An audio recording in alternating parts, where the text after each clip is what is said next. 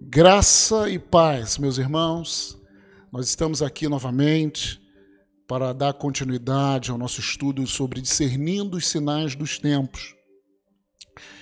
E hoje nós vamos falar sobre os julgamentos escatológicos. Os julgamentos é uma forma, é um aspecto judicial do plano de Deus visto que a desobediência e a rebeldia passaram a fazer parte da natureza do homem caído. Então, nós vamos pegar e falar sobre alguns aspectos dos julgamentos, tanto é, é, as condenações quanto as recompensas desse julgamento. Amém? Então, nós. São dois aspectos desses, desses julgamentos. Primeiro, em forma corretiva disciplinar que é aplicada sobre os seus filhos. A primeira forma desse julgamento é o quê? É Deus julgando os seus filhos corretivamente, disciplinarmente. E o segundo aspecto desses julgamentos que nós vamos falar é em forma punitiva, que é aplicada àqueles que se mantêm na rebeldia e se negam a aplicar a solução estabelecida por Deus, o juiz.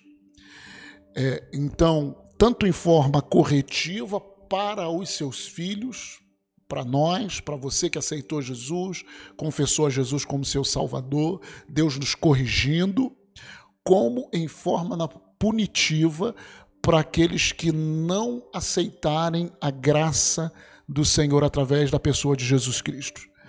É, todos os elementos de um tribunal especificado na palavra de Deus. Nós temos, né? Por exemplo, o Salmo 50, abre a sua Bíblia comigo, o Salmo 50,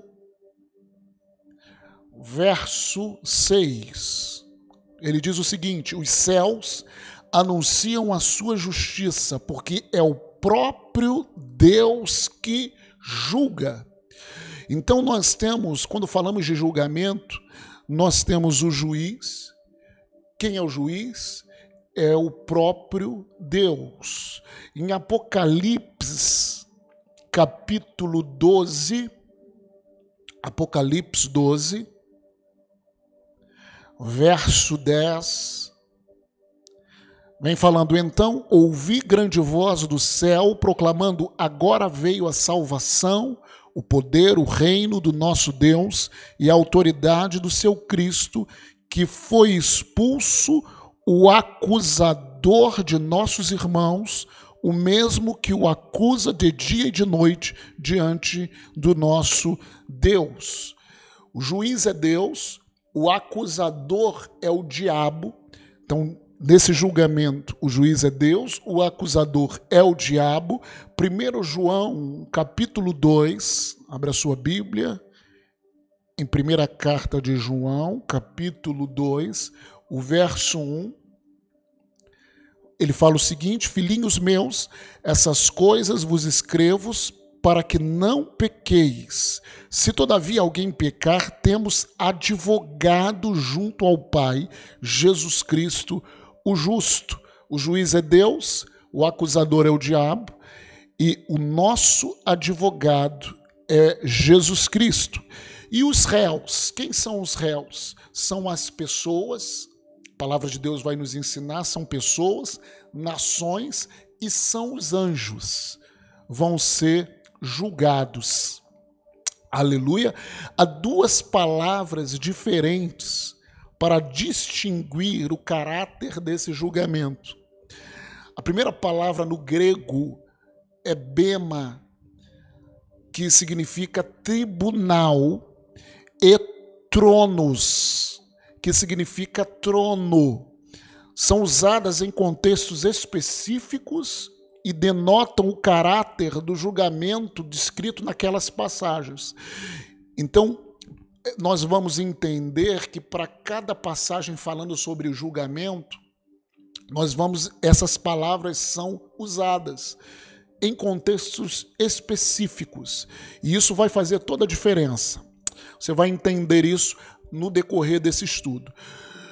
É, em termos de julgamento, nós falamos dos julgamentos passados, né? Em termos de julgamento bíblico, de Deus julgando o ser humano, nós, nós temos os julgamentos passados e nós temos os julgamentos futuros, né? Nós vamos falar um pouquinho do passado, citar, mas nós vamos é, frisar mais o futuro, aquele que está por vir.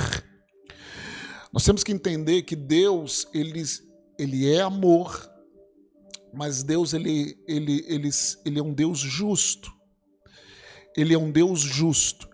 E como um Deus justo, ele, ele julga o ser humano. Amém? É, em relação aos julgamentos passados, o primeiro julgamento que teve é do Éden. Quando Deus é, criou o homem e a mulher e deu toda a condição de Adão e Eva viverem uma vida é, em Deus, uma vida de paz, uma vida de alegria. Deus estabeleceu uma coisa: é, para que eles não comessem da árvore do conhecimento do bem e do mal. Porque no dia que dela comesse, nesse dia vocês vão morrer. E justamente a árvore do bem e do mal, o homem tinha ali a árvore da vida, vários tipos de árvore, para que pudesse comer, e ele justamente, Eva comeu e deu do fruto para Adão, e os dois comeram. E ali houve um julgamento. Isso está lá descrito em Gênesis capítulo 3, verso 14 ao 19. Diz o seguinte: Então o Senhor Deus disse à serpente, porque a serpente enganou Eva, né? Eva comeu e deu para Adão. Então o Senhor disse à serpente: Visto que isso fizeste, maldita és entre todos os animais domésticos, e o és entre todos os animais selváticos. Rastejarás sobre o teu ventre, e comerás pó todos os dias da tua vida. Porém, inimizade entre ti e a mulher, e entre a tua descendência e o seu descendente, descendente, este te ferirá a cabeça, e tu lhe ferirás o calcanhar. E a mulher disse: Multiplicarei sobremodo os sofrimentos da tua gravidez. Olha o julgamento em relação à mulher. Em meio de dores darás à luz filhos, o teu desejo será para o teu marido, e ele te governará. E Adão disse: Visto que atendeste à voz de tua mulher, e comeste da árvore que eu te ordenara não comesses, Maldita é a terra por tua causa. Em fadigas obterás dela o sustento durante os dias de tua vida. Ela produzirá também cardos e abrolhos, e tu comerás a erva do campo. No suor do rosto comerás o teu pão, até que tornes a terra, pois dela foste formado, porque tu é pós, tu és pó, e ao pó tornarás. Então, aqui está descrito o julgamento de Deus em relação à serpente, em relação à mulher, em relação a Adão. E no verso 22 também ele fala assim: Então disse o Senhor Deus: Eis que o homem se tornou como um de nós, conhecedor do bem e do mal, assim que não assim que não estenda a mão e tome também da árvore da vida e coma e viva eternamente, o Senhor Deus, por isso, o lançou fora do jardim do Éden, a fim de lavrar a terra de que fora tomado. E expulso o homem, colocado querubins ao oriente do jardim do Éden, e o refulgir de uma espada que se revolvia para guardar o caminho da árvore da vida. Então, o julgamento que Deus deu para a serpente, para Adão e para Eva, principalmente Adão e Eva, é, a Eva, a mulher de dar dores, Adão de tem que do suor do seu rosto comer, e os dois foram expulsos do jardim. Então, esse foi o primeiro julgamento na raça humana. Temos também julgamento do dilúvio enquanto a Bíblia vai narrando a história do dilúvio até o cativeiro babilônico. O dilúvio Está ali escrito lá o julgamento do dilúvio, em Gênesis capítulo 6, verso 11. Diz o seguinte: a terra estava corrompida à vista de Deus e cheia de violência. Viu Deus a terra e eis que estava corrompida, porque todo ser vivente havia corrompido seu caminho na terra. Então disse Deus a Noé: Resolvi dar cabo de toda carne, porque a terra está cheia da violência dos homens. Eis que os farei perecer juntamente com a terra. Então aí foi o julgamento do Senhor naquele período, naquela dispensação em relação ao dilúvio, né? Teve também julgamentos em relação a, depois do dilúvio, os homens se juntaram e formaram uma cidade, né? Se juntaram, tinham uma liderança e a partir dessa liderança eles eles formaram uma cidade e fizeram uma torre. E o objetivo deles era fazer uma torre que alcançassem até Deus. Sendo que Deus ele tinha falado para o ser humano para ele encher a terra para ele povoar a terra. Então, em, em uma clara desobediência, o homem queria fixar ali uma cidade, uma torre que alcançasse a Deus. Isso está lá em Gênesis, no capítulo 11, no verso 5 a 9. Quando o homem faz isso, diz lá no 5: Então desceu o Senhor para ver a cidade e a torre que os filhos dos homens edificavam. E o Senhor disse: Eis que o povo é um e todos têm a mesma linguagem. Isso é apenas o começo, agora não haverá restrição para tudo que intentam fazer. Vinde, desçamos e confundamos ali a sua linguagem, para que um não entenda a linguagem de outro. Destarte, o Senhor os dispersou dali pela superfície da terra e cessaram de edificar a cidade. Chamou-se-lhe por isso o nome de Babel, porque ali confundiu o Senhor a linguagem de toda a terra, e dali o Senhor os dispersou por toda a superfície dela. Então, aí houve o julgamento do Senhor para aqueles para aquelas pessoas naquele tempo, é, confundindo a linguagem deles para que eles pudessem ir por toda a terra. Vemos também o julgamento do Senhor para com o povo de Israel é, três vezes. Três vezes o Senhor julgando né, a desobediência do povo. A primeira vez que Deus julgou o povo foi na própria escravidão do, do Egito. É interessante, porque a escravidão do Egito, que foi profetizado é, para Abraão, Isaac, Jacó, ela foi fruto é, de Israel, ou de Jacó, descer. Teve um tempo que eles tiveram fome sobre a terra e Jacó desceu ao Egito que era a maior nação, para pegar alimento. E porque ele desceu ao Egito para pegar alimento e não confiou no Senhor, que era provedor. É interessante que o seu pai Israel já tinha tido experiência, porque houve fome no tempo de, de Isaac.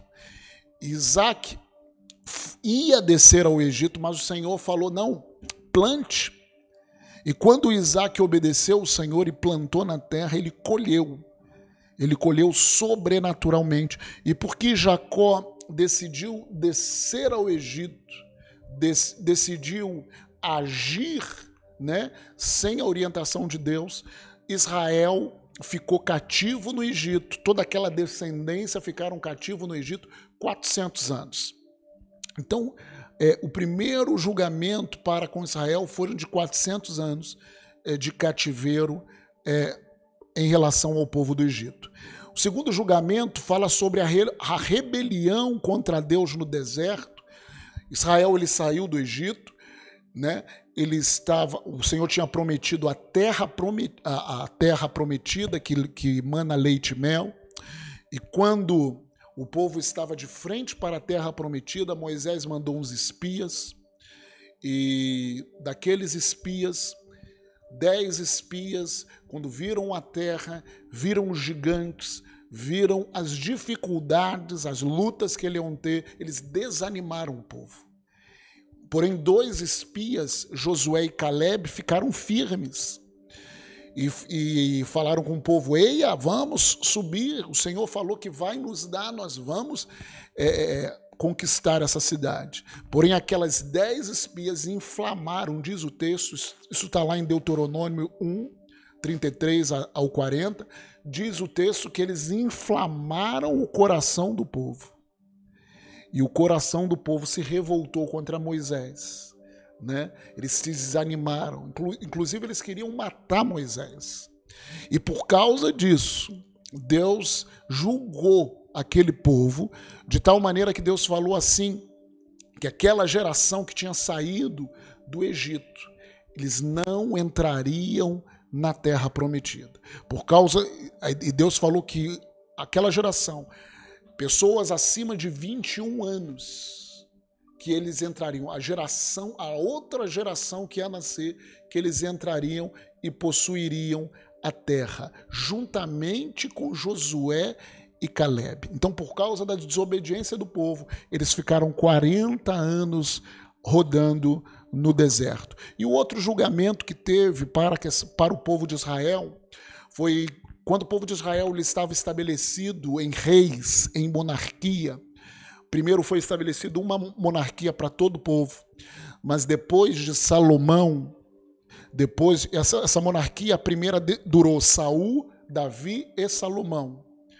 Mas depois de Salomão houve a divisão do reino, o reino do norte, né, e o reino do sul. Então nessa divisão houve dois reis. E, e Deus julgou a rebeldia de Israel. Quando Israel como um todo atingiu seu ponto de maior desobediência contra Deus, foram julgados. Como que eles foram julgados? Enviando eles para os cativeiros, para as outras nações. Então foi julgado tanto o reino do norte, que era Israel, quanto o reino do sul, que era Judá. Israel foi julgado em 722, em 722 no ano antes de Cristo ele foi invadido pelo exército assírio. E Judá foi julgado por Nabucodonosor, né, em três investidas, 605, 597 e 596 a.C. Então esses foram os três julgamentos do povo de Israel. É, temos o julgamento, estamos falando sobre o julgamento passado dos, dos povos, então Éden, do dilúvio, ao cativeiro babilônico, e o julgamento que para nós é a base do evangelho, é o julgamento dos pecados dos homens na cruz. É, Colossenses, eu quero que você abra a sua Bíblia em Colossenses capítulo 2, verso 13. Diz o seguinte: e a vós outros, 13 a 15, e a vós outros que estáveis mortos pelas vossas transgressões e pela incircuncisão da vossa carne, vos deu vida juntamente com ele, perdoando todos os nossos delitos, está falando em relação a Jesus, tendo cancelado o escrito de dívida que era contra nós e que constava de ordenanças o qual nos era prejudicial, removeu-o inteiramente, encravando na cruz e despojando os principados e os potestades, publicamente os expôs ao desprezo, triunfando deles na cruz. Ou seja, o ser humano, por não obedecer à lei, ele, o, o ser, a Bíblia diz que a alma que pecar morrerá essa morrerá. Então, Deus ele trouxe o tempo da lei. A lei era o coração de Deus em termos morais, do que Deus pensava, mas a lei não veio para que o ser humano cumprisse a lei. a lei veio como aio para mostrar para o ser humano, como mestre, aio nós falamos é mestre, para mostrar para o ser humano que ele não tinha condições de cumprir todas as leis. Nós falamos aulas passadas, 600 e poucas leis, quase 700 leis, tanto negativas quanto positivas. Então, o homem, é, é, a lei veio para mostrar para o ser humano que ele não tinha condição de, que ele precisava de alguém, um salvador, que ele precisava de alguém que viesse e morresse por ele. É interessante que na própria lei, Deus tinha instituído a questão do sacrifício sacrifício de um cordeiro inocente. Por quê? É, quando o homem pecasse, deveria ter derramamento de sangue. A vida estava no sangue. Para que houvesse remissão, para que houvesse resgate do pecado. Então o cordeiro morria por causa do pecado do ser humano. Então Jesus Cristo veio, Jesus Cristo foi o Cordeiro de Deus que tira o pecado do mundo.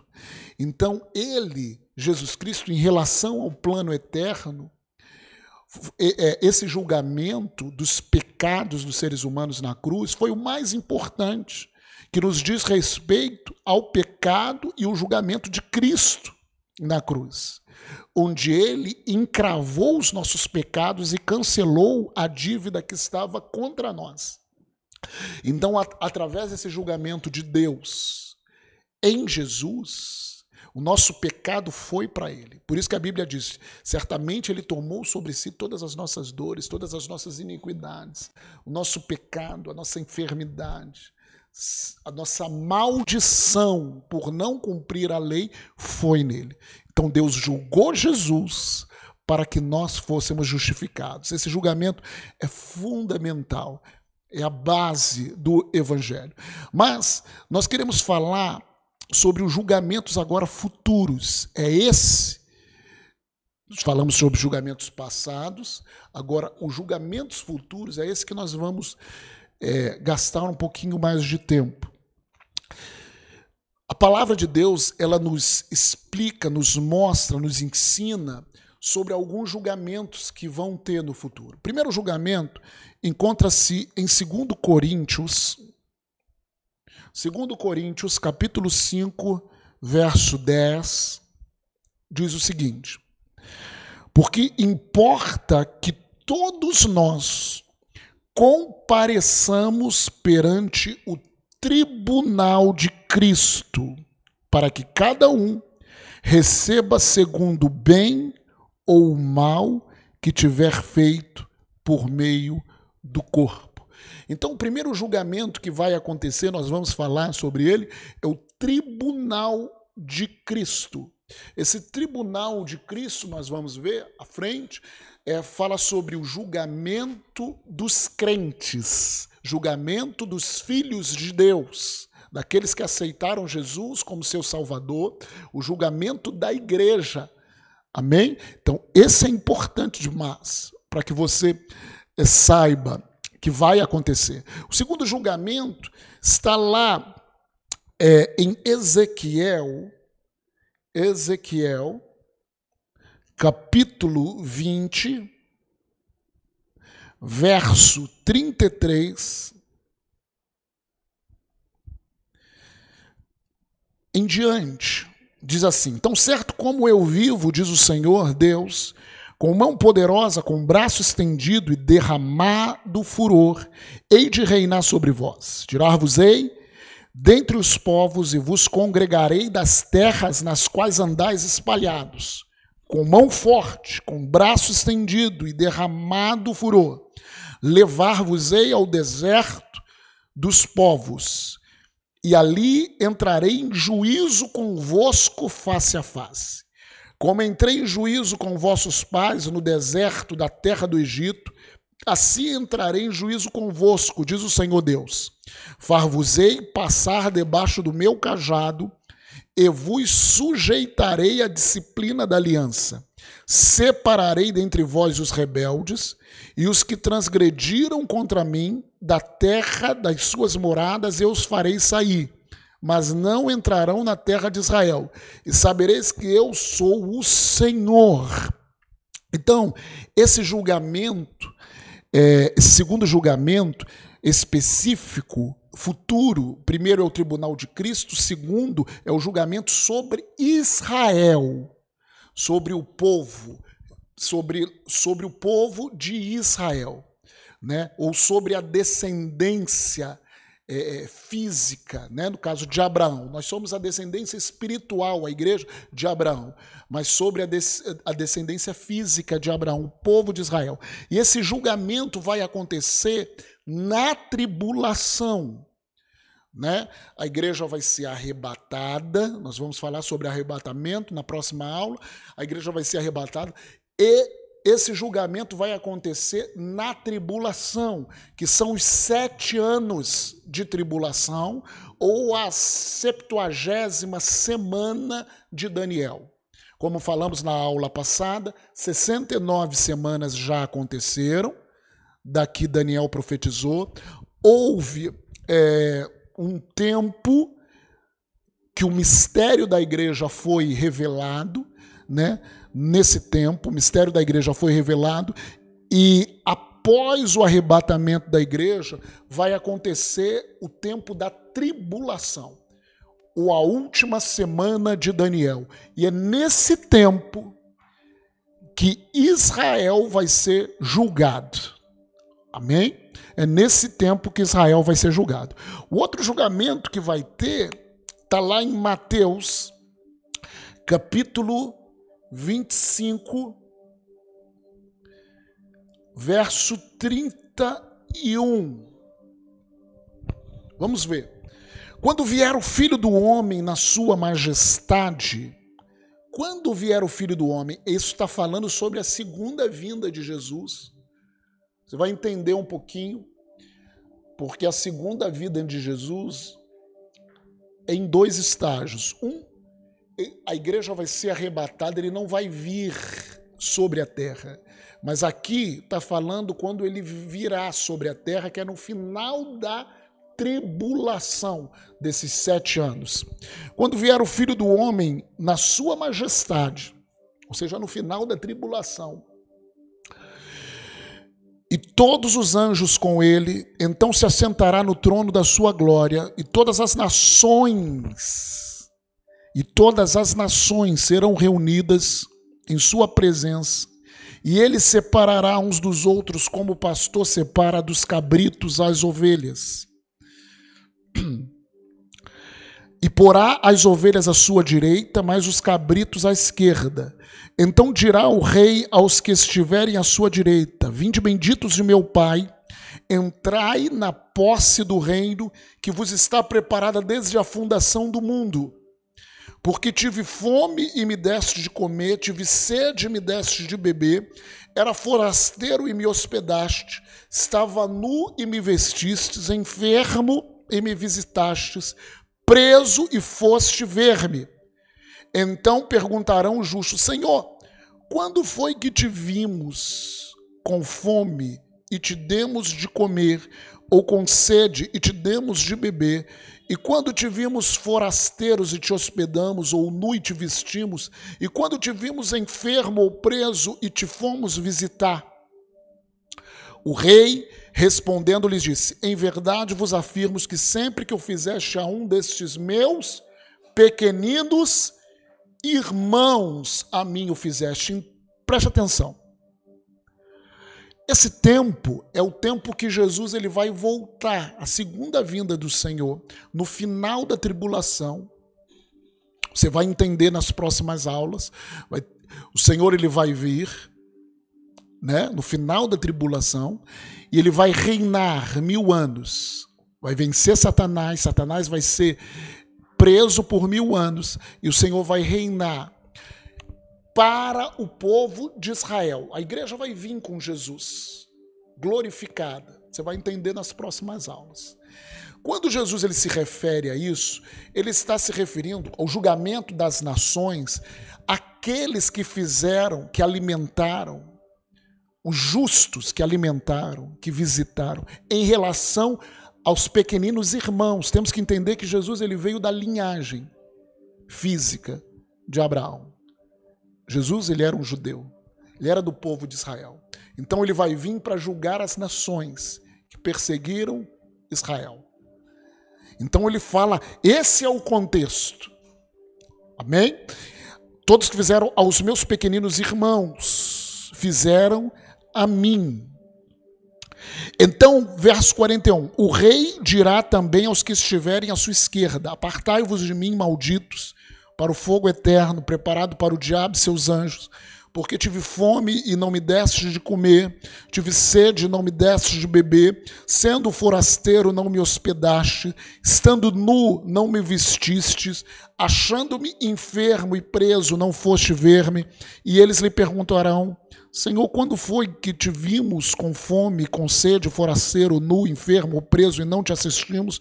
Então lhes responderá: Em verdade vos digo que sempre que o deixastes de fazer a um desses mais pequeninos a mim o deixasse de fazer, e irão estes para o castigo eterno, porém os justos para a vida eterna. Então, esse terceiro julgamento é o julgamento das nações, que ocorrerá quando Cristo, na sua segunda vinda, descer no Monte das Oliveiras. Amém? O quarto julgamento é o julgamento de Satanás. Isso está lá em Apocalipse, capítulo 20 verso 7 a 10. Quando, porém, se completarem os mil anos, no final do milênio, Satanás será solto da sua prisão e sairá a seduzir as nações que há nos quatro cantos da terra, Gog e Magog, a fim de reuni-las para a peleja. O número dessas é como a areia do mar. Marcharam então pela superfície da terra e sitiaram o acampamento dos santos e a cidade querida. Desceu, porém, fogo do céu e os consumiu. Verso 10: O diabo, o sedutor deles, foi lançado para dentro do lago de fogo e enxofre, onde já se encontram não só a besta, como também o falso profeta, e serão atormentados de dia e de noite pelos séculos dos séculos. Então, esse julgamento, o quarto, fala sobre o julgamento de Satanás que ocorrerá no final do milênio. O quinto julgamento, o dos anjos, que ocorrerá no julgamento do trono branco. Isso está lá em 1 Coríntios. Vamos ler. 1 Coríntios, capítulo 6, verso 3 Fala assim: Não sabeis que havemos de julgar os próprios anjos? Quanto mais as coisas dessa vida. Judas, Judas, versículo 6, diz o seguinte: E a anjos, os que não guardaram o seu estado original, mas abandonaram o seu próprio domicílio, ele tem guardado sob trevas em algemas eternas para o juízo do grande dia. É, isso também está em 2 Pedro, capítulo 2, segunda carta de Pedro, capítulo 2, verso 4. Ora, se Deus não poupou anjos quando pecaram, antes precipitando-os no inferno, os entregou a abismo de trevas, reservando-os para o juízo. Então haverá um julgamento dos anjos. Esse julgamento é no trono branco, vocês vão entender é, o grande trono branco, o sexto julgamento, o grande trono branco, depois do milênio, também vai ser o julgamento de todos os incrédulos de todos os tempos. Isso está lá em Apocalipse, capítulo 20. Apocalipse 20, verso 11 a 15. Vi um grande trono branco e aquele que nele se assenta e cuja presença fugiram a terra e o céu, e não se achou lugar para eles. Vi também os mortos, os grandes, os pequenos, postos em pé diante do trono. Então se abriram livros. Ainda outro livro, o livro da vida foi aberto, e os mortos foram julgados segundo as suas obras, conforme o que se achava escrito nos livros. Deu o mar os mortos que nele estavam, a morte e o além entregaram os mortos que neles haviam, e foram julgados um por um, segundo as suas obras. Então a morte e o inferno foram lançados para dentro do lago de fogo. Do lago de fogo, esta é a segunda morte. o lago de fogo. E se alguém não foi achado inscrito no livro da vida, esse foi lançado para dentro do lado do lago de fogo. Esse é o sexto julgamento que a Bíblia fala, esses julgamentos futuros, e o sétimo julgamento é o julgamento da criação, a destruição da terra e céus para o surgimento do novo céu e da nova terra. Apocalipse 21. Apocalipse 21, Vi novo céu e nova terra, pois o primeiro céu e a primeira terra passaram e o mar já não existe. Segundo Pedro 3:10 também fala sobre isso. Segundo Pedro 3:10. Virá entretanto como ladrão o dia do Senhor, no qual os céus passarão com estrepitoso estrondo e os elementos se desfarão abrasados. Também a terra e as obras que nela existem serão atingidas. Então é o julgamento de toda a criação para novos céus e nova terra. Então, esses julgamentos, nós vamos falar especificamente. Nós aqui só falamos é, de uma maneira genérica sobre esses sete julgamentos, mas nessa aula nós vamos nos prender, então, agora sobre o tribunal de Cristo, para que você entenda o tribunal de Cristo. E nós vamos falar também do do, do trono branco do Senhor. É, o apóstolo Paulo usa essa palavra, bema, tribunal, duas vezes. Está lá. A primeira vez, Romanos, capítulo 14, verso 10. Tu, porém, por que julgas teu irmão? E tu, por que desprezas o teu? Pois todos comparecemos perante o tribunal de Deus. Bema, essa palavra. Segundo Coríntios, capítulo 5, 10, que nós já lemos. Para se referir ao julgamento do crente. O termo, interessante isso, o termo era usado para o lugar em que os juízes dos Jogos Olímpicos, esses Jogos Olímpicos passados, ficavam para coroar os atletas vencedores. O caráter desse tribunal, o Tribunal de Cristo, é recompensatório e não punitivo. É para recompensar, recompensar os vencedores. Nas palavras de Paulo, as obras serão testadas pelo fogo, e se permanecerem, serão recompensadas com galardões, com recompensas. Se elas se queimarem, sofrerá ele dano, mas o mesmo será salvo. Isso está lá em 1 Coríntios. 1 Coríntios capítulo 3, verso 15 se a obra de alguém se queimar, sofrerá ele dano, mas esse mesmo será salvo, todavia, como que através do fogo. Está falando sobre as nossas obras, o contexto, né, daquilo que nós produzimos, que é ouro, prata e pedras preciosas, ou daquilo que nós produzimos, que é que é madeira, palha e feno. E que se as nossas obras, todas as nossas obras vão passar pelo fogo, e se elas não se queimarem, você re, é, receberá recompensa. E se elas, o galardão, se elas se queimarem, você sofrerá dano, mas vai ser salvo como através do fogo. O tribunal de Cristo fala sobre o tribunal da igreja, sobre o julgamento da igreja. Isso vai acontecer logo depois que a igreja for arrebatada. É, no casamento de Cristo com a igreja, nós vamos comparecer ao tribunal de Cristo. E quando comparecermos ao tribunal de Cristo, as nossas obras serão julgadas.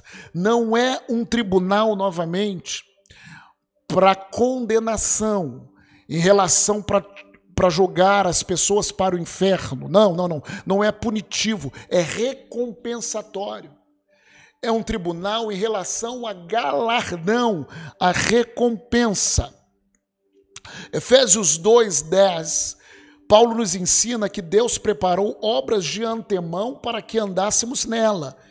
Está lá escrito em Efésios 2, 10. Pois somos feitura dele, criados em Cristo Jesus, para boas obras, as quais Deus de antemão preparou para que andássemos nelas. Então, quando eu e você aceitamos Jesus, nos convertemos, nós agora temos o Espírito Santo habitando dentro de nós, nós somos o corpo de Cristo na terra, nós somos a igreja do Senhor. Deus já preparou para que nós andássemos em obras, as boas obras de Deus. Para quê? Para que nós tivéssemos recompensa. Para que quando nós comparecermos no tribunal de Cristo, nós fôssemos recompensados. Amém? Então, assim, é nesse tribunal que nós vamos receber as nossas recompensas, ou perderemos o nosso galardão. Quando a, Bíblia fala, a primeira recompensa que nós vamos receber, que a Bíblia cita, é coroa.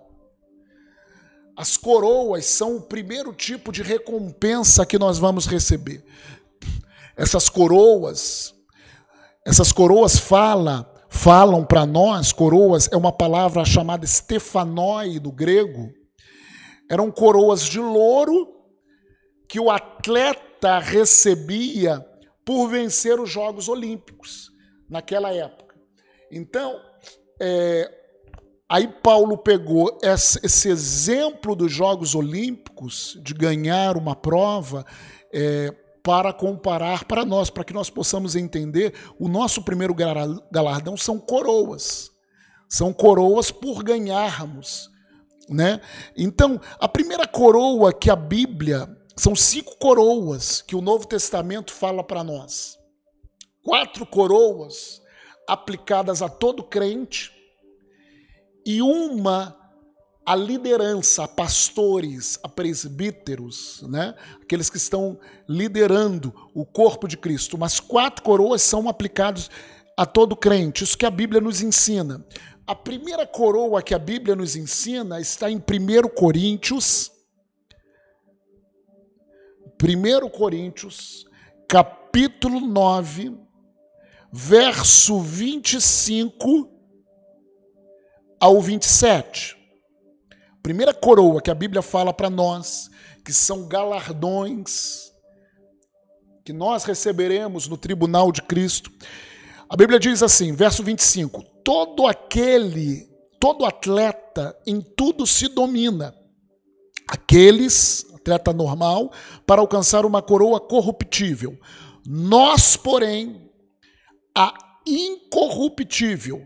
Assim corro, também eu, não sem meta, assim luto, não como desferindo golpes no ar, mas esmurro o meu corpo e o reduzo à escravidão, para que, tendo pregado a outros, não venha eu mesmo a ser desqualificado. A primeira coroa que a Bíblia fala, que é uma recompensa das cinco, é a coroa incorruptível que Paulo fala.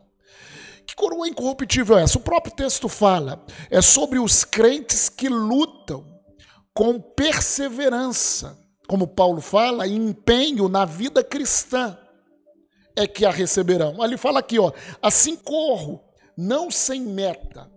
Ou seja, aqueles crentes que viveram uma vida cristã com perseverança, viveram para Jesus, sabendo que nessa terra nós temos um objetivo. Depois que nós aceitamos Jesus, depois que nós nos tornamos o seu corpo, a sua igreja, queridos, nós temos um objetivo.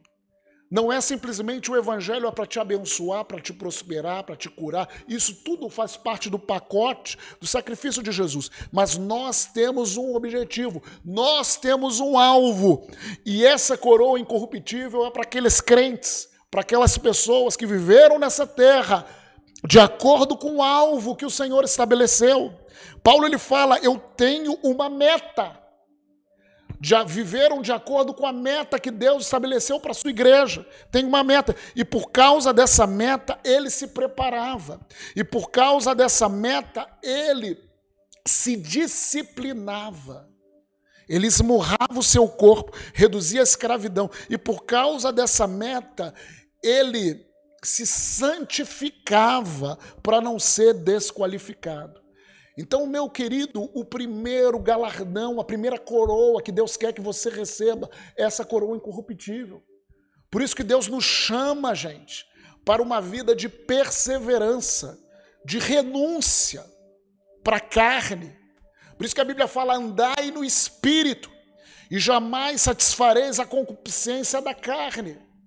Você não está simplesmente esperando Jesus voltar, não, querido. Não, não perca o seu galardão. Viva a vida cristã com perseverança, com empenho. Amém? Tem uma coroa para você. Que coroa é essa? Uma coroa incorruptível. Aleluia! Então, essa é a primeira coroa que nos espera. A segunda coroa que nos espera como os filhos de Deus como crentes no tribunal de Cristo. Está em 1 Tessalonicenses, capítulo 2. Aleluia. Glória a Jesus. 1 Tessalonicenses, capítulo 2, versos 19. Fala assim: Pois quem é a nossa esperança, ou alegria, ou coroa em quem exultamos. Exultação é grande alegria. Na presença de nosso Senhor Jesus em sua vinda. Não sois vós? Que Paulo estava falando? Há uma coroa de alegria, de grande alegria. Pra, Paulo está falando aqui para aqueles crentes de Tessalônia Tessalônica, aqueles irmãos que ele tinha ganhado para Jesus. Aí ele fala: Pois quem é a nossa esperança? Quem é a nossa alegria? Ou a coroa que nós exultamos, que nós temos, exultação é grande alegria, na presença de nosso Senhor Jesus em sua vinda. Não sois vós? Ou seja, eles eram a coroa de alegria de Paulo aqueles irmãos que Paulo tinha salvado, que Paulo tinha sido um instrumento para a salvação. Então, queridos, essa segunda coroa é uma coroa de alegria que é recebida pelos crentes que conduziram outros a Cristo, e eu quero focar isso. Quando nós ganhamos uma pessoa para Jesus, através da minha e da sua vida, por isso que um dos trabalhos da igreja, porque nós estamos aqui nessa terra? Nós estamos aqui para ganhar, para salvar as pessoas do inferno, do julgamento. Quando nós ganhamos uma pessoa para Jesus, isso acontece comigo se você é salvo. Nós sentimos uma alegria. A Bíblia diz que há festa no céu quando um pecador se arrepende. E essa alegria enche o nosso coração nesse momento que nós ganhamos. Nós vemos uma pessoa salva, nós vemos uma pessoa entregar a sua vida a Jesus através das nossas vidas. Nós nos regozijamos a festa, mas não só festa no céu naquele momento, não só alegria naquele momento. Deixa eu falar algo. Há uma coroa para você e para mim. Há uma recompensa para você e para mim quando nós levamos pessoas a Jesus. Então a igreja, nesse tempo, que está muito próximo da volta de Jesus, o Senhor tem nos chamado a sermos canais de salvação de pessoas, de jovens, de homens, de mulheres. E o Senhor nos, nos fala: há uma recompensa, há uma coroa para nós há uma coroa de alegria. Essa coroa de alegria, de regozijo, vai ser entregue para cada um que gastou a sua vida para alcançar novas pessoas. É para você. Não perca essa coroa, meu irmão. Vamos nos envolver com a obra do Senhor, com a obra de salvação. Há uma terceira coroa em segundo Timóteo. Segundo Timóteo, capítulo 4, verso 8. Segundo Timóteo 4:8, já agora a coroa da justiça me está guardada, a qual o Senhor reto juiz me dará naquele dia. E não somente a mim, mas também a todos. Para quem vai, dar, vai ser dado, vai ser dada essa coroa da justiça? A todos quantos amam a sua vinda. É interessante, essa coroa da justiça vai ser dada a todos aqueles que amam, ou aqueles que aguardam com uma expectativa a sua vinda, o seu retorno, a sua volta, que vivem nessa vida sim, mas que estão aguardando a sua volta. Maranata, a hora vem, Senhor Jesus. Para todos aqueles que estão vivendo a sua vida numa expectativa da volta de Jesus, há uma coroa chamada coroa de justiça. Então aqui nós botamos aqui é algo que ca caracteriza um crente no seu caráter persistente de aguardar Cristo a cada dia, na convicção que ele pode chegar a qualquer momento. É interessante que Paulo é, exortava a igreja a esperar a vinda de Jesus. E quando você e eu nós esperamos a vinda de Jesus, há uma coroa reservada para nós. Por isso que essa mensagem não pode ser uma mensagem, ah, mas isso já é uma mensagem que quantos em quantas gerações estão esperando a vinda de Jesus? Não, nós como igreja, nós somos chamados a ficar atentos à vinda do Senhor, a exortarmos uns aos outros sobre a vinda do Senhor. O Senhor está vindo. Aleluia. Então há uma coroa de justiça para todos aqueles que amam a vinda do Senhor. Aleluia. Ame a vinda do Senhor. Espere o Senhor. Viva nessa vida com uma expectativa de que o Senhor está voltando, ele está voltando, e você vai receber essa coroa de justiça. A quarta coroa para todos nós está lá em Tiago, capítulo 1. Tiago 1, verso 12.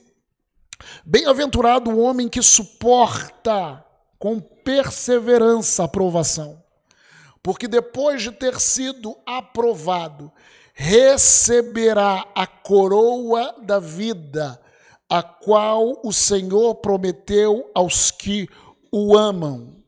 Aleluia.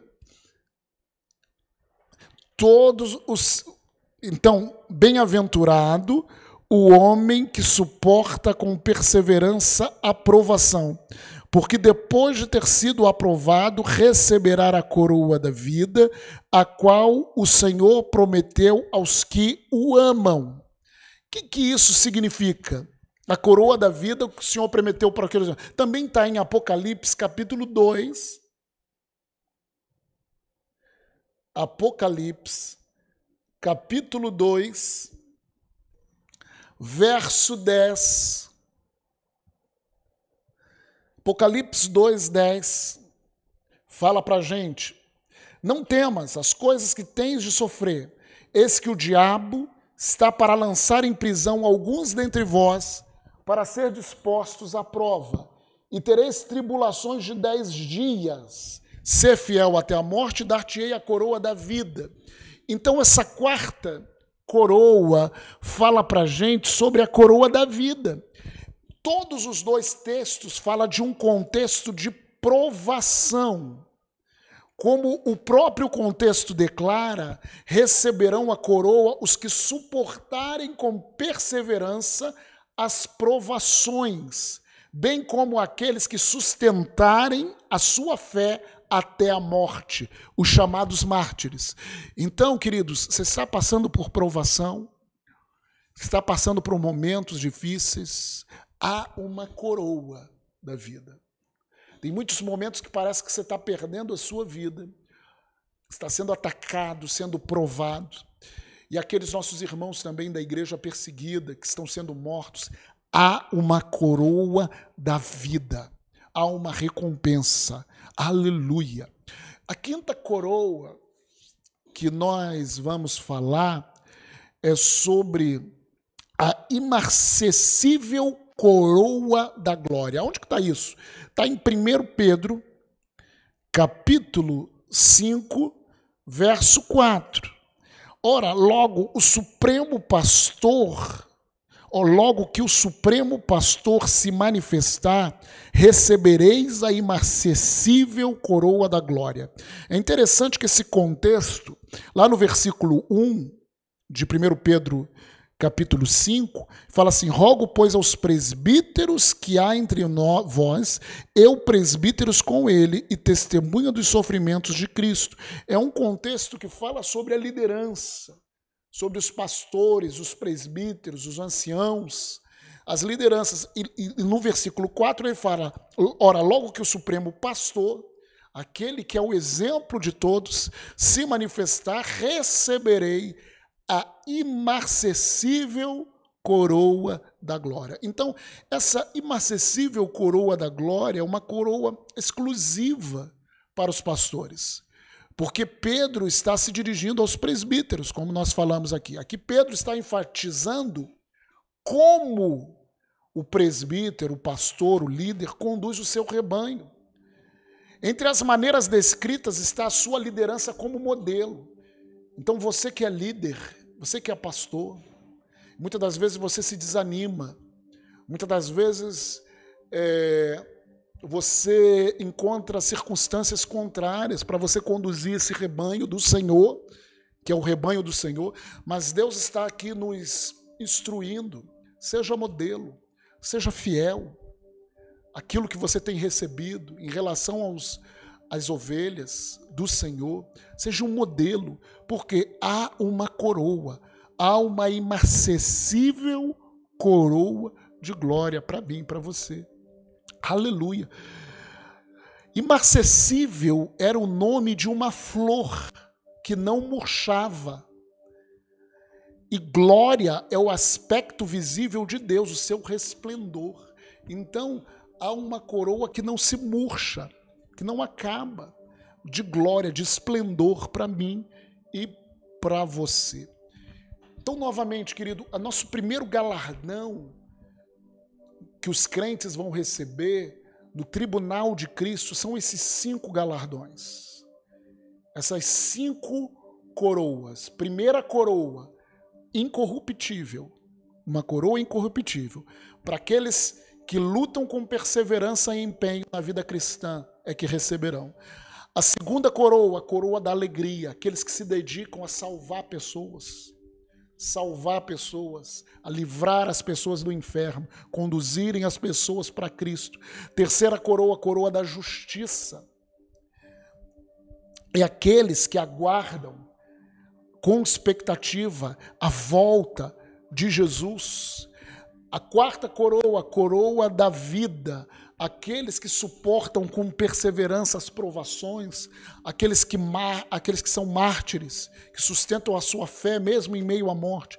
E a quinta coroa, para os líderes, para os pastores, para os presbíteros, aqueles que são modelos do rebanho, a imarcessível coroa da glória.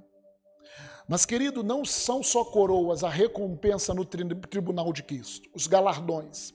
Há um segundo tipo de galardão na volta de Jesus, nós, como sua igreja, seremos arrebatados antes da tribulação e nós voltaremos, nós teremos novos corpos, corpos transformados, e nós voltaremos com Cristo no final da tribulação, para reinarmos com Ele em vida, a partir de Israel, e há uma recompensa para nós. Essa recompensa é que as cidades de todo mundo serão governadas no milênio.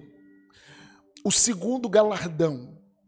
O segundo galardão que o crente receberá no julgamento do tribunal de Cristo é a posição, há uma posição para nós no governo do reino milenar. Pastor, onde que está isso? Os governantes do milênio serão os crentes da igreja, no seu estado glorificado. nas cartas às igrejas da Ásia, nós lemos isso na aula anterior, Apocalipse 2 e 3, dentre as recompensas mencionadas ao final de cada carta, temos a de Apocalipse capítulo 2, abre aí, Apocalipse 2, no verso 26 e 27. Aqui é a carta da igreja Tiatira, verso 26 e 27. Ao vencedor que guardar até o fim as minhas obras, aleluia, eu lhe darei autoridade sobre as nações, e com cetro de ferro as regerá, e as reduzirá a pedaços como se fossem objetos de barro.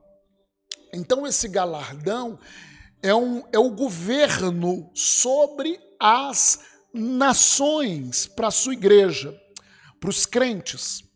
Jesus, ele pronunciou uma parábola narrada lá em Lucas, capítulo 19. Abre a sua Bíblia. Aleluia. Lucas, capítulo 19, a partir do verso 11. É um texto um pouco mais longo, mas nós vamos ler a parábola das dez minas.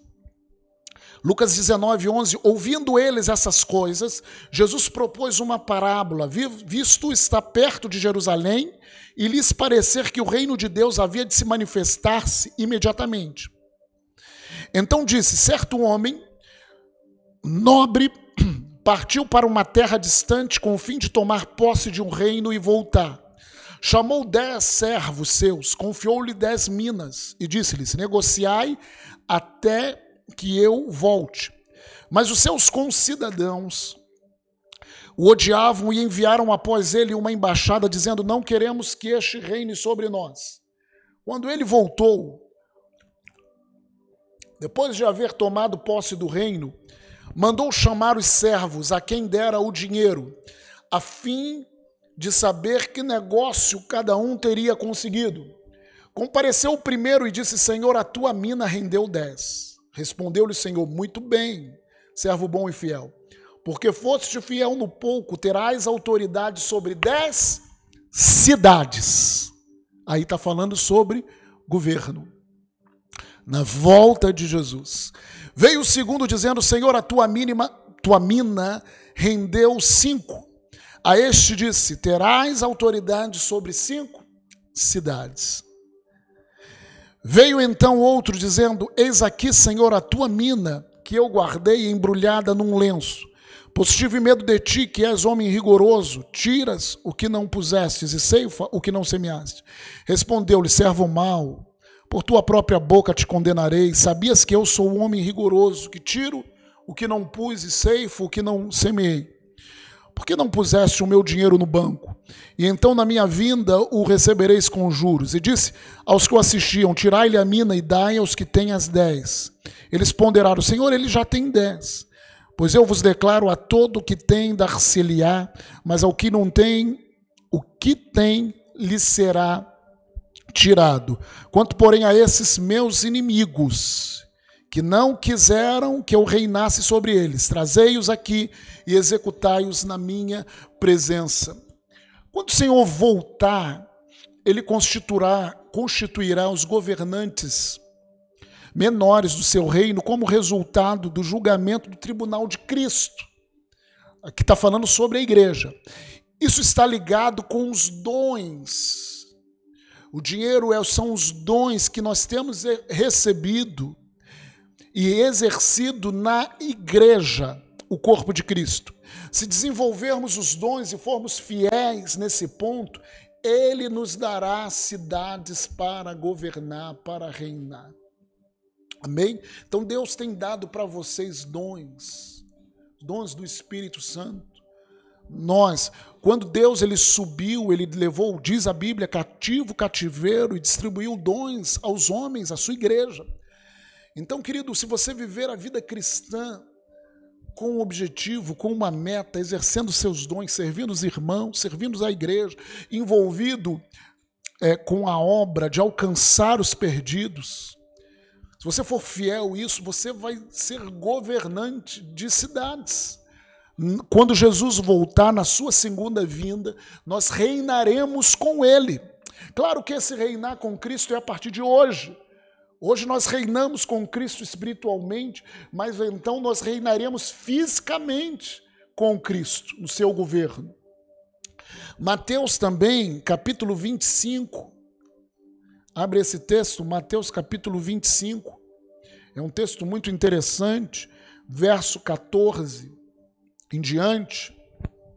Fala sobre a parábola dos talentos. Pois será como um homem que, ausentando-se do país, chamou seus servos e lhes confiou seus bens. A um deu cinco talentos, a outro dois, a outro um, a cada um segundo a sua própria capacidade. Então partiu. O que recebera cinco talentos saiu imediatamente a negociar com eles e ganhou outros cinco. Do mesmo modo que recebera dois, ganhou outros dois, mas o que recebera um, saindo, abriu uma cova, escondeu o dinheiro do seu senhor. Depois de muito tempo, voltou o senhor daqueles servos e ajustou contas com eles. Então, aproximando-se, o que recebera cinco talentos, entregou outros cinco, dizendo: Senhor, confiaste-me cinco talentos. Eis aqui outros cinco talentos que ganhei. Disse-lhe o Senhor: Muito bem, servo bom e fiel, foste fiel no pouco. Sobre o muito te colocarei, entra no gozo do teu Senhor.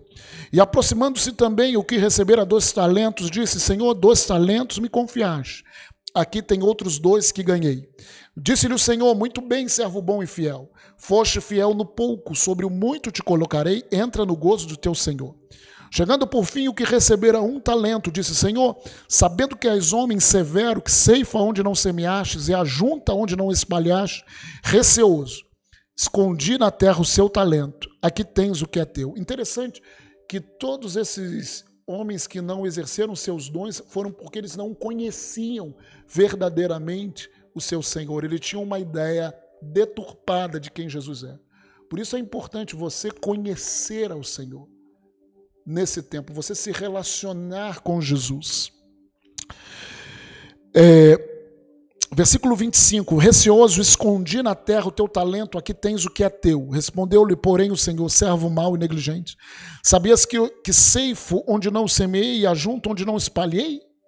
Cumpria, portanto, que entregaste o meu dinheiro aos banqueiros, e eu, ao voltar, receberia com juros o que é meu. Tirai, pois, o talento e dai aos que têm dez, porque a todo o que tem se lhe dará e terá em abundância, mas o que não tem, até o que tem lhe será tirado, e o servo inútil, lançai-o para fora nas trevas, ali haverá choro e ranger de dentes. Nas palavras do Senhor, a recompensa não é entrar no reino, e sim a posição em que ele seria colocado no reino. Sobre o muito te colocarei. Os crentes que forem fiéis no exercício dos seus dons, nesta época da igreja serão colocadas com autoridade sobre as cidades mais importantes do reino de Cristo. Então aqui fala de uma recompensa. Essa segunda recompensa que nós falamos aqui são a recompensa das cidades governadas no milênio. Então há uma recompensa de coroas, das cinco coroas, há uma recompensa das cidades no milênio. E uma última recompensa, o galardão, fala sobre as mansões celestiais, o terceiro galardão. Esse galardão do tribunal de Cristo refere-se à eternidade. É, a questão da, do reinado sobre cidades fala sobre o milênio, mas esse é, galardão sobre mansões ou sobre habitações celestiais fala sobre no novo céu e na nova terra, sobre a eternidade após o milênio. Então fala sobre mansão celestial. Embora nós não tenhamos muitas informações sobre essa mansão, ela é o galardão mais significativo do ponto de vista de durabilidade. Será para toda a eternidade ele está diretamente ligado com a vida cristã diária. Ele está ligado ao valor que damos às coisas materiais hoje, versus as espirituais aqui nesse mundo. Este galardão foi prometido pelo Senhor Jesus aos seus discípulos pouco antes da sua morte e ressurreição, abrindo um longo discurso sobre a vinda do Espírito Santo sobre o Consolador, que viria após a sua partida, discurso esse que abrange os capítulos 14 ao 16 de João. Isso está lá em João capítulo 14, abre a sua Bíblia, em João capítulo 14, verso 1 a 3. Não se turbe o vosso coração, credes em Deus, crede também em mim. Na casa de meu pai há muitas moradas ou habitações. Se assim não fora, eu vou teria dito, pois vou preparar-vos lugar.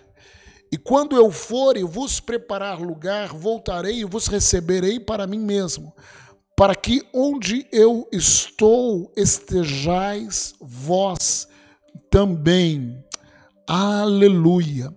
No Sermão do Monte, dentre as instruções dadas aos seus discípulos sobre o reino, Jesus os advertiu lá em Mateus, capítulo 6,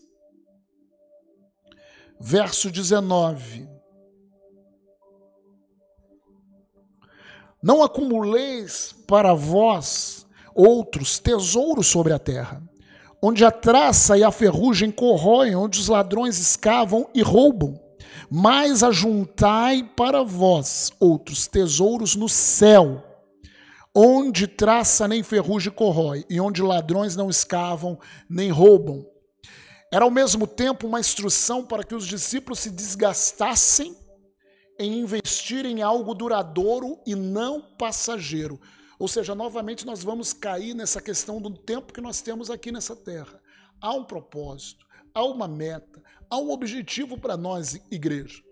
E quando você investe o seu recurso, o seu dinheiro no reino de Deus, na pregação do reino de Deus, na igreja do Senhor, quando você é fiel nisso, para você e para mim, há habitações celestiais. Nós estamos investindo aonde o, a traça não corrói o ouro. Muito interessante isso. Eles, os discípulos, teriam pouco mais de 70 anos, que é a vida do homem nessa terra, 70, 80 anos, para investir o que desfrutariam para toda a eternidade. A nossa vida aqui é uma semeadura. Nós estamos semeando para a eternidade. O verso 21 traz a sustentação da diferenciação de, do investimento. O homem dará valor no que colocar o coração dele. Porque no final desse texto, né, de Mateus capítulo 6, 19 e 20, no verso 21, ele conclui: Porque onde está o seu tesouro, ali estará também o teu coração. Então, que o nosso coração possa estar nas coisas do céu nas coisas do Senhor. O tribunal de Cristo é um julgamento recompensatório, baseado nas obras que praticamos depois de convertidos. Isso ficou estabelecido pelas palavras usadas por Paulo, segundo Coríntios 5:10, pelo bem e o mal que praticarmos nessa na carne, né? Essas obras depois de apuradas serão essas obras nossas, depois de julgadas, depois de apurada pelo fogo, serão aquilo que a Bíblia fala sobre atos de justiças dos santos. Então, os nossos atos de justiça dos santos são essas obras que nós praticamos depois que nós nos convertemos, que vão ser recompensadas por coroas, por cidades, por mansões celestiais. E ela vão e esses atos de justiça dos santos vai ser o vestido de linho finíssimo que a Bíblia fala da esposa do cordeiro vai ser a vestimenta da esposa do cordeiro. Aleluia! Então são esses atos finíssimos da esposa do cordeiro. Como resultado, receberemos galardões, que serão três. Um para depositarmos aos pés de Jesus em adoração. Por que isso? Porque lá em Apocalipse nós vemos que os 24 anciãos, Apocalipse está escrito, os 24 anciãos, ao verem aquele que está sentado no trono, ele pegam as suas coroas e depositam aos pés de Jesus, aos pés do Senhor, adorando ao Senhor. Então essas coroas que nós vamos receber, cinco coroas, não é só para que nós nos ostentemos. Ó, oh, eu recebi essa coroa. Não, porque tudo está nele, tudo é para ele, tudo, tudo é para ele, foi feito para ele. Nós vamos depositar as nossas coroas aos pés dele. Aleluia. Glória a Deus. Então nós depositaremos essa coroa aos pés do Senhor em adoração. Aleluia. É, e gratidão pela obra dele na cruz a nosso favor. Outro, de aplicação no reino milenar, que é o governo que nós teremos no reino milenar sobre as cidades e nossa posição de governo sobre essas cidades. E um terceiro e eterno, que será a nossa morada eterna com Jesus depois do milênio, em toda a eternidade, no novo céu e na nova terra. O segundo julgamento que a Bíblia fala, então, é o tribunal de Cristo futuro, que é o julgamento para a igreja, e também tem o trono chamado trono branco. Isso está lá em Apocalipse, nós vamos ler novamente Apocalipse 20. Nós já lemos, né? Nós já lemos esse texto, mas só para lembrar para você, Apocalipse 20, 11 a 15, é importante a gente ler novamente. Vi um grande trono branco e aquele que nele se assenta, de cuja presença fugiram a terra e o céu, e não se achou lugar para eles. Vi também os mortos, os grandes, os pequenos, postos em pé diante do trono. Então se abriram livros, ainda outro livro, o livro da vida, foi aberto, e os mortos foram julgados segundo as suas obras, conforme o que se achava escrito nos livros. Deu mar os mortos que nele estavam, a morte e o além entregaram os mortos que neles haviam, e foram julgados, um por um, segundo as suas obras. Então a morte e o inferno foram lançados para dentro do lago de fogo. Essa é a segunda morte, o lago de fogo. E se alguém não foi achado, inscrito no livro da vida, este foi lançado para dentro do lago de fogo. Esse julgamento do trono branco, nesse texto, encontramos um elemento novo. O local do estado eterno do homem perdido, denominado lago de fogo e enxofre. Esse lugar é referido apenas cinco vezes no Novo Testamento, todas em Apocalipse, sendo três delas aqui no relato do julgamento do trono branco. O julgamento do trono branco é o julgamento. Que julgamento é esse, pastor? É o julgamento de todos os incrédulos, desde Caim até o último que não se render aos pés do rei, que rege com vara de ferro, no milênio, que se juntarão a Satanás na revolta final de uma batalha chamada Gog e Magog, que está lá, nós já lemos, Apocalipse 20, no versículo 7, quando, porém, se completarem os mil anos, Satanás será solto na sua prisão e sairá e seduzirá as nações que há nos quatro cantos da terra, Gog e Magog, a fim de reuni-la para a peleja. O número dessas é como a areia do mar. Marcharam então pela superfície da terra e sitiaram o acampamento dos santos e a cidade querida desceu, porém fogo do céu, fogo do céu, porém desceu, porém fogo do céu e os consumiu. Aleluia. Então, é, se já, então são, são incrédulos que se juntarão a Satanás aqui no final do milênio também, é, na revolta de Gog e Magog. Apocalipse 20, 12b, né, eles falam que eram livros que descreviam as obras dos que estavam arrolados neles. Esse texto que nós lemos. No Apocalipse 20, 13, fala que é um tanto difícil de interpretar quando ele menciona mar, morte ou além. Fala que o mar vai dar os seus mortos. E a Bíblia, quando fala de mar, nós vimos isso em Daniel, é uma, é uma palavra figurada referindo-se às nações. As nações darão os seus mortos. Os mar vão dar os seus mortos. O que temos aqui é o mar como símbolo de nações, gentias. Figura essa já vista em Daniel capítulo 7, apoiada por Isaías 57, 20 e Apocalipse 17, 15. Apocalipse 17, 15. Falou-me ainda as águas que viste, onde a meretriz está assentada, são povos, multidões, nações e línguas. Os mortos que o mar deu são aqueles que foram mortos na rebelião de Gog e Magog, ou seja, na última batalha. Podemos entender que a presença do livro da vida aqui tem o propósito de garantir que não havia nenhum escolhido presente nesse julgamento. É como se fosse feita uma chamada, lendo-se os nomes do livro da vida, apurando-se que não havia nenhum deles ali. Fecha-se o livro da vida e abrem-se os livros das obras e inicia-se o julgamento.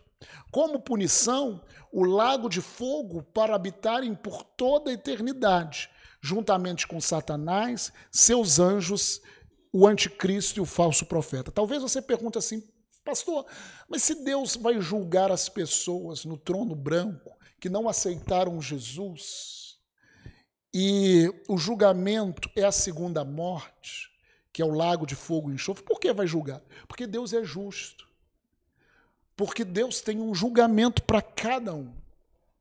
A pessoa ela vai ter convicção ali que ela rejeitou o, o, a Jesus, aquele que tinha sido o seu Salvador. E ela vai ter con, é, convicção da sua, da sua condição naquele julgamento. Deus ele vai julgar todos. Aleluia. Há somente uma fonte, uma forma de não estar no julgamento do trono branco. Qual é essa forma, pastor? está escrito no livro da vida do Cordeiro. Se você tem o seu nome no livro da vida do Cordeiro, aceitou Jesus, é a igreja do Senhor. O nosso julgamento é o tribunal de Cristo. É o tribunal de Cristo. Todo aquele que se rende a Jesus como seu Senhor e Salvador é inscrito no livro da vida. Cristo em um dos seus discursos, declarou que haverá diferentes graus de punição no lago de fogo. Isso está lá em Mateus capítulo 11. Interessante também. Verso 21. Mateus 11, 21. Ai de ti, Corazim, ai de ti, Betsaida, porque sentiram em Sidom se tivessem operado os milagres que em vós se fizeram. Há muito que elas se teriam arrependido com pano de saco e cinza. E contudo vos digo, no dia do juízo haverá menos rigor, está falando de menos rigor, para Tiro esse dom do que para vós outras. Ou seja, aqueles que tiveram oportunidade, mas menosprezaram a Jesus, ao Cristo. Não é um julgamento para determinar se são culpados ou inocentes, o julgamento do trono branco. Por quê? São todos culpados apenas receberão a pena eterna por aquilo que estiver escrito no livro das suas obras. Ouvirão a sentença do juiz após o relato das circunstâncias atenuantes e das agravantes. Então, queridos, nesses julgamentos futuros, nós falamos aqui sobre o julgamento de Cristo, o tribunal de Cristo. Tribunal de Cristo, que é um tribunal recompensatório para a sua igreja, para nós, a sua igreja. E esse tribunal recompensatório de Cristo, nós frisamos isso. Né? Nós temos cinco coroas, cinco coroas. Nós temos o governo das cidades no milênio. E nós temos as nossas mansões, as nossas habitações celestiais na eternidade. É um o tribunal de Cristo nos fala dos nossos galardões. Não abra mão do seu galardão. Viva uma vida intensa no Senhor Jesus, com integridade, é, focando na salvação das pessoas. É, nós temos também aqui o julgamento do trono branco. O trono branco fala no final do milênio. Todos os incrédulos serão julgados. Todos os incrédulos serão julgados. É um, é um julgamento. Todos serão culpados. É um julgamento é, condenatório para todos aqueles que não aceitaram Jesus.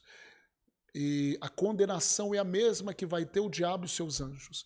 A segunda morte, o lago do fogo e enxofre. Fechando esse ensino, eu falo, quero falar com você. E aí? Você já reconheceu Jesus como seu Senhor e Salvador? Você já aceitou a Ele como seu Senhor e Salvador? Talvez Satanás esteja soprando no teu ouvido, mas esse pastor está falando como fábula. Não, não é fábula, é a palavra de Deus. Nós cremos que a palavra de Deus é a verdade, tanto para nos recompensar, quanto para punir os incrédulos.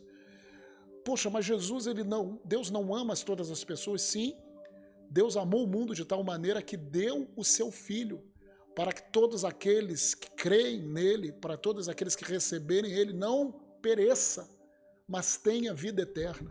Porque Deus amou, Deus enviou o seu filho, mas a decisão é sua de aceitar o sacrifício de Jesus, de se tornar a igreja do Senhor, de viver uma vida com propósito como igreja. Você tem o livre-arbítrio. Então nós falamos sobre julgamento aqui. Então eu espero que nesse momento você se volte. Você que não aceitou Jesus, volte, aceite Jesus. Reconheça Ele como seu Senhor e Salvador. Você que já é igreja do Senhor, tenha objetivo, tenha uma meta. Entre na meta do Senhor, em o nome de Jesus. Nós queremos fazer uma oração por você. Pai, nós te louvamos e te agradecemos por esse entendimento, por esse estudo, que haja luz, que haja revelação na vida desse meu irmão, dessa minha irmã, para que ele viva uma vida cristã ele, como igreja do Senhor, viva uma vida cristã com propósito, com meta, com objetivo, em santidade, vivendo para te agradar, investindo as suas finanças no reino, investindo a sua vida para ganhar pessoas para Cristo. E assim haja uma recompensa de coroas, de reinado em cidades no milênio. O Pai, das mansões celestiais na eternidade, de habitações na, na eternidade. E Pai, eu coloco essa pessoa também que está ouvindo e talvez ela nunca aceitou o Senhor Jesus como seu Senhor e Salvador e que nessa hora ela possa tomar uma decisão e possa confessar Jesus como seu Senhor e Salvador. E assim, Senhor, não ser julgada no trono branco, que é um julgamento para os incrédulos de todas as épocas mas ser julgada assim, nos seus galardões no tribunal de Cristo. Em o nome do Senhor Jesus. Amém. Eu abençoo a sua vida. Até a próxima. Em nome de Jesus.